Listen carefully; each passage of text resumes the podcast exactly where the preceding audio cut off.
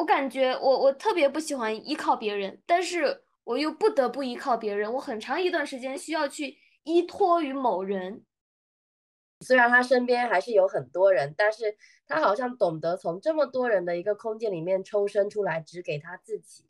我对未来，就是对过去，没有哪一个节点是很想要改变的。可能再来一次，我还是做那个选择。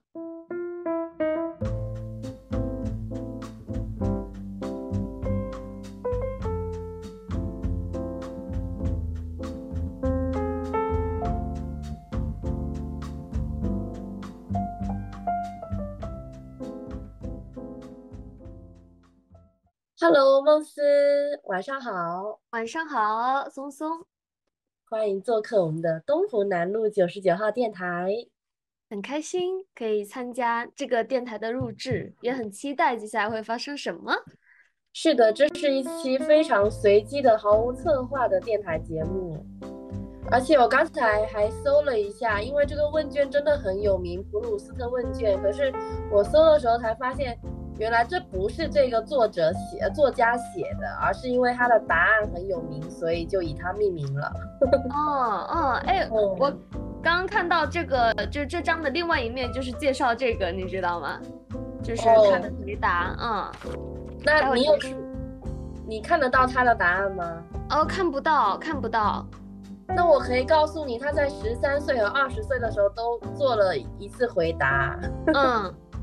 你想知道哪一个问题的答案吗？我现在可以告诉你。嗯嗯，何时何地让你感受到最快乐？嗯，他说没有，快乐是一种很崇高的东西，他没有勇气来说它到底是怎样的。呃，即使敢于表达，恐怕在说出来的那一刻已经破坏了它。啊，got it。对，生怕一说出口，或者是一分享出来，然后就感受没有办法很很准确的将自己感受到的快乐表达出来，他出口的好像跟我感受到的可能没有那么的一致。但是我们今天不就是用试图用语言语来表达，对对对，是是，所以会很有意思。对的。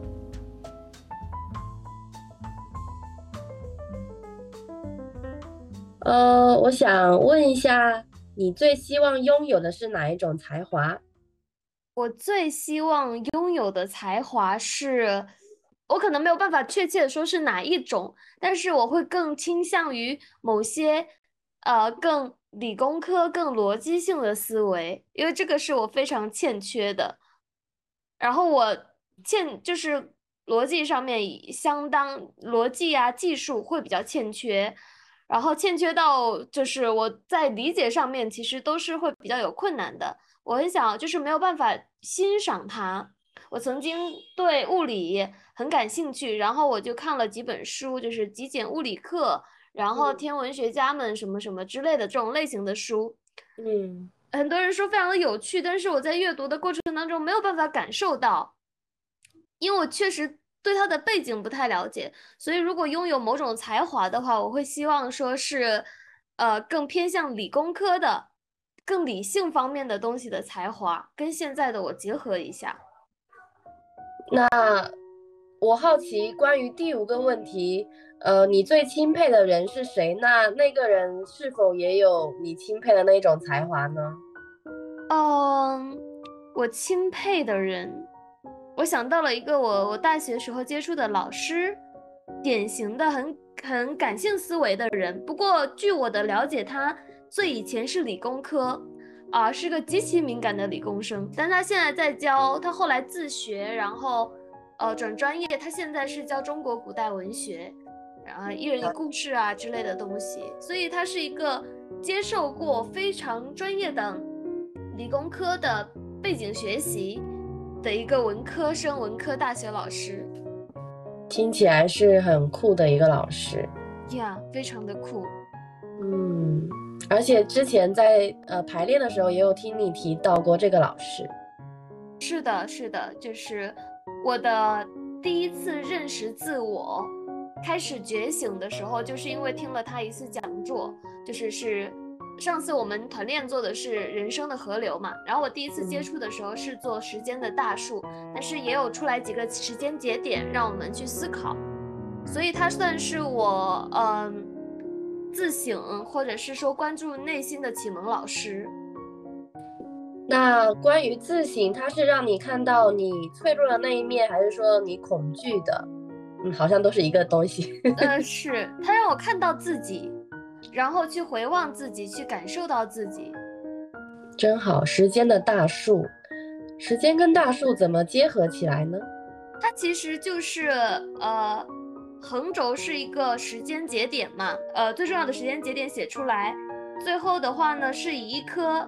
你写完这个之后，画一棵大树，你觉得你这个树干上它会长出些什么？它其实没有结合，它是分开的两个部分，但是做的练习可能是有有一些相关的，可能在时间轴上的这些东西会成为这棵大树的养料，它的枝干。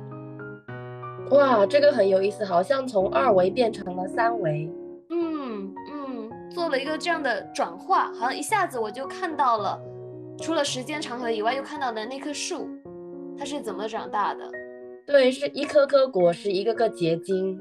嗯，那你记得你当时写的你的一些成就是什么，以及你现在认为你最伟大的成就是什么呢？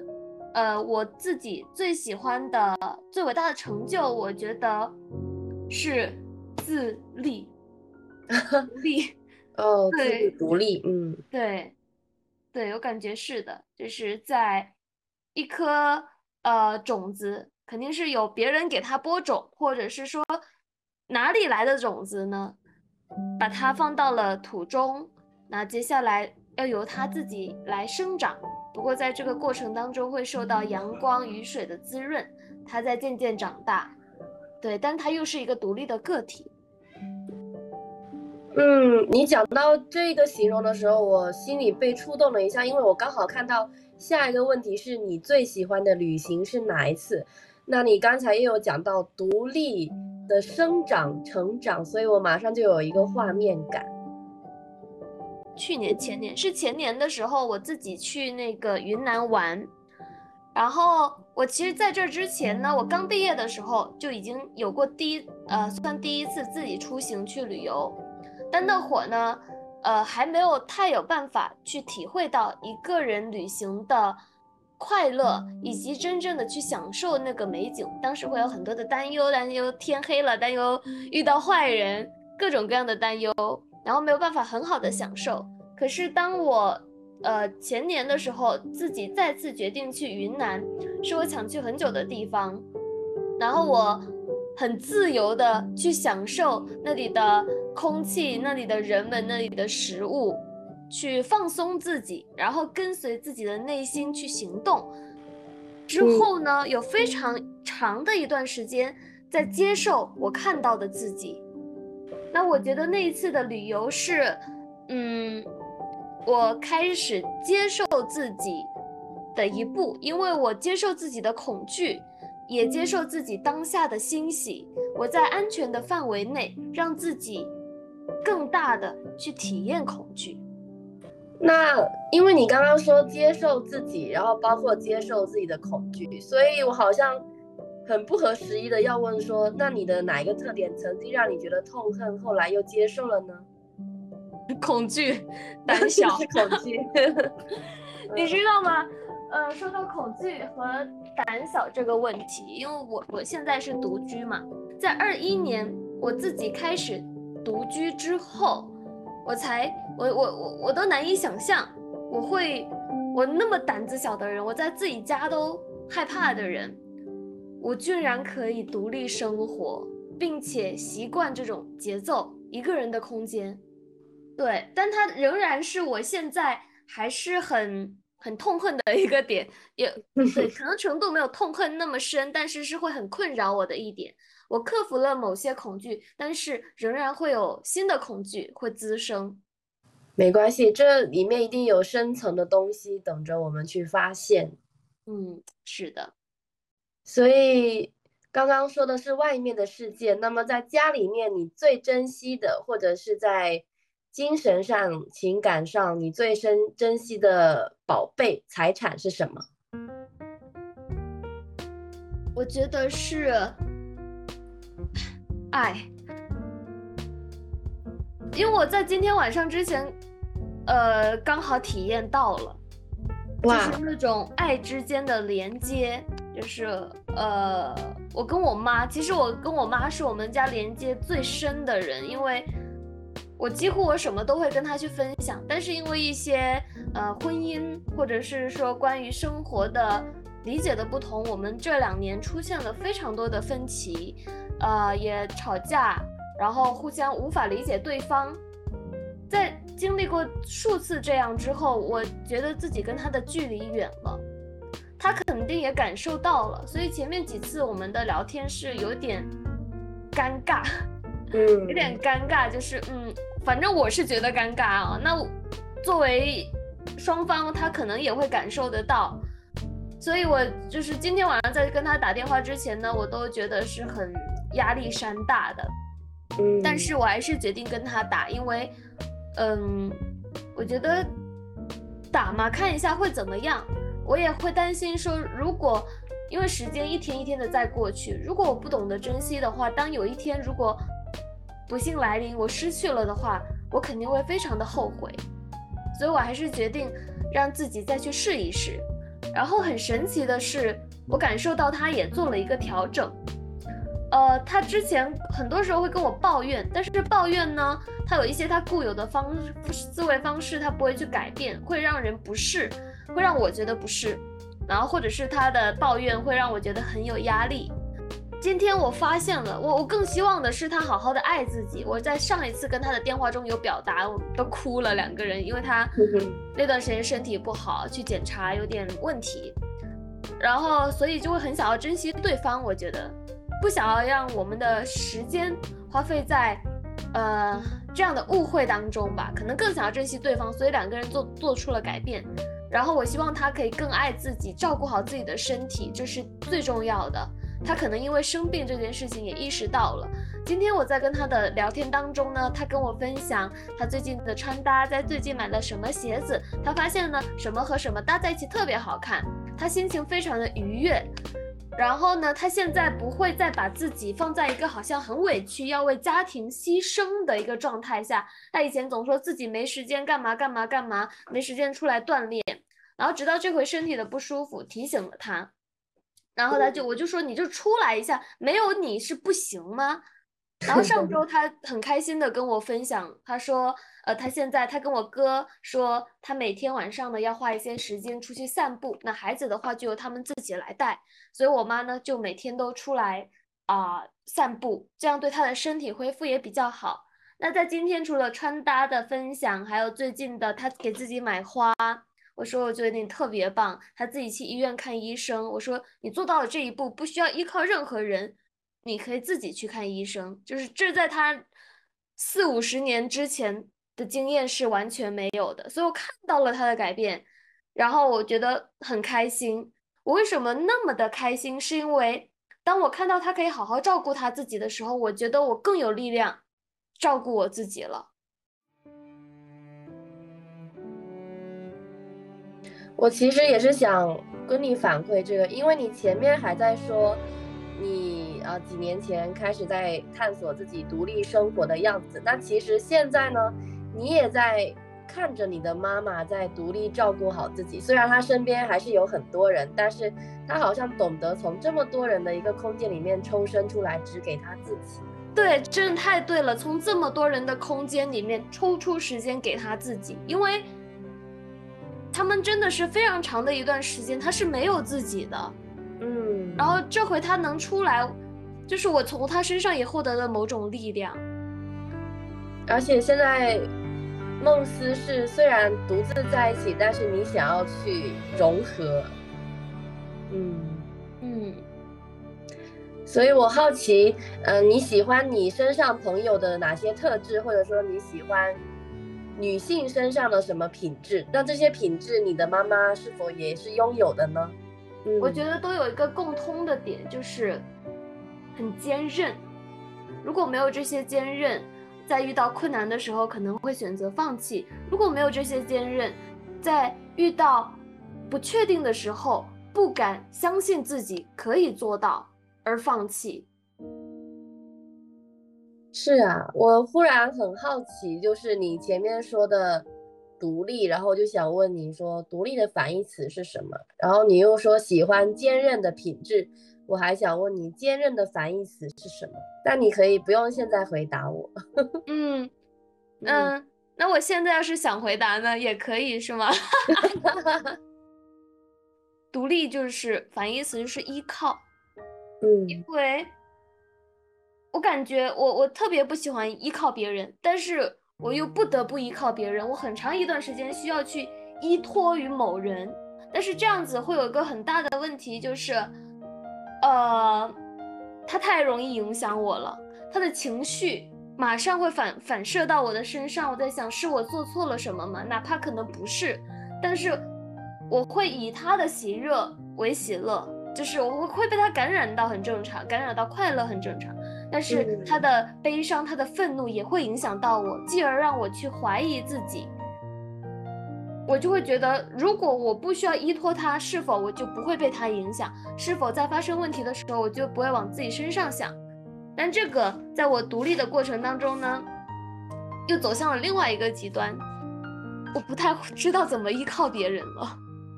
嗯，我我懂这种感觉，是。所以如果你能重新选择的话，你希望让你时间的大树的哪一个节点重现呢？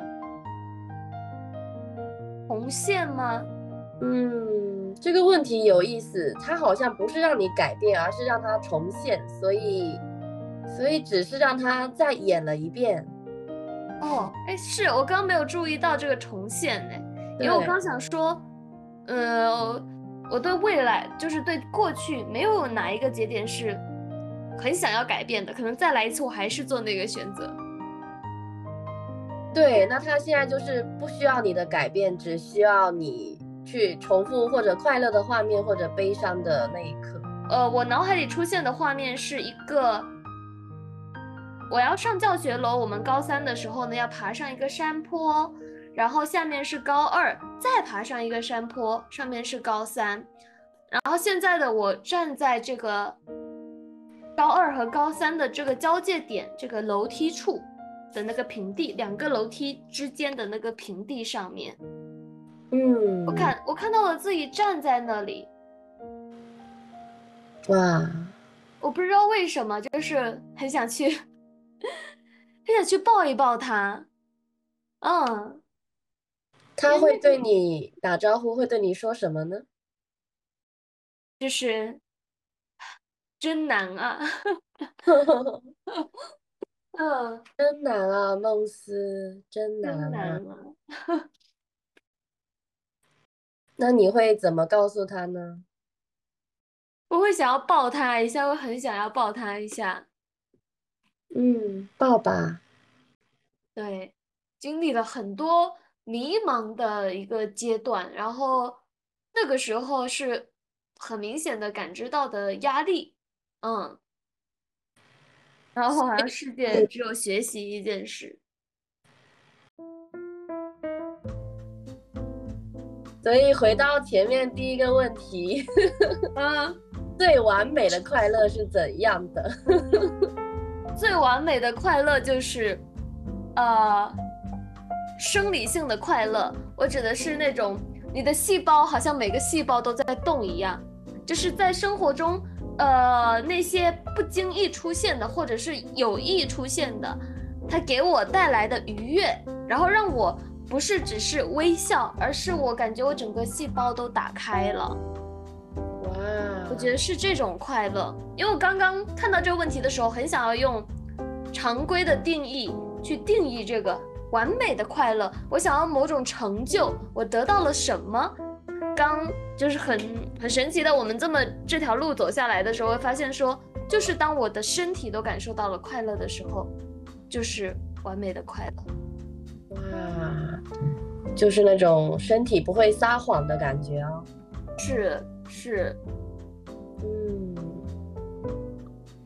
真好，我觉得在这个时间点，我们可以稍微静默几十秒钟，嗯，回想一下刚才我们走过的路。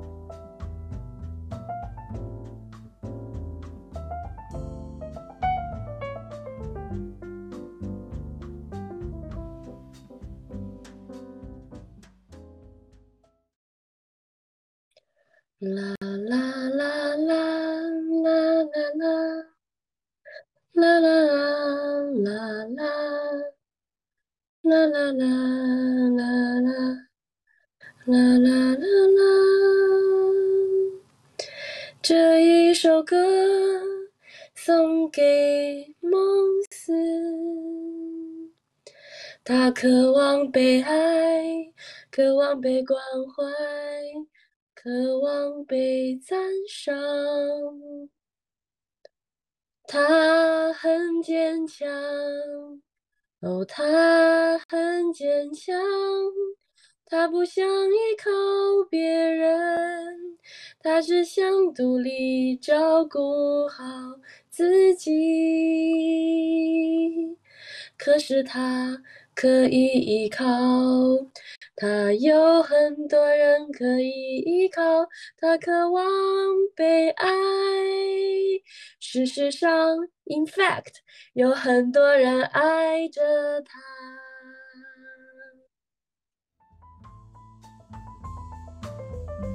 谢谢，谢谢你的歌曲，我特别喜欢那个 in fact，就一下子很有感觉。最后，我们说一句话，说个再见吧。好的。你就像一棵树，向上生长，左右蔓延。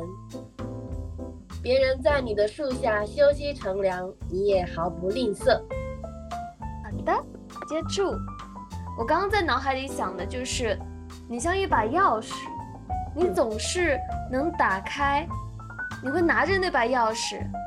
带着我去打开我心里的某一道门，它可能门里面还用还用抽屉，还有抽屉，就是很里面很很多层包裹的盒子，然后带着我一点一点的去打开它，让我去看到，当那个盒子拉出来，你会发现是很多很多的鲜花串在了一起。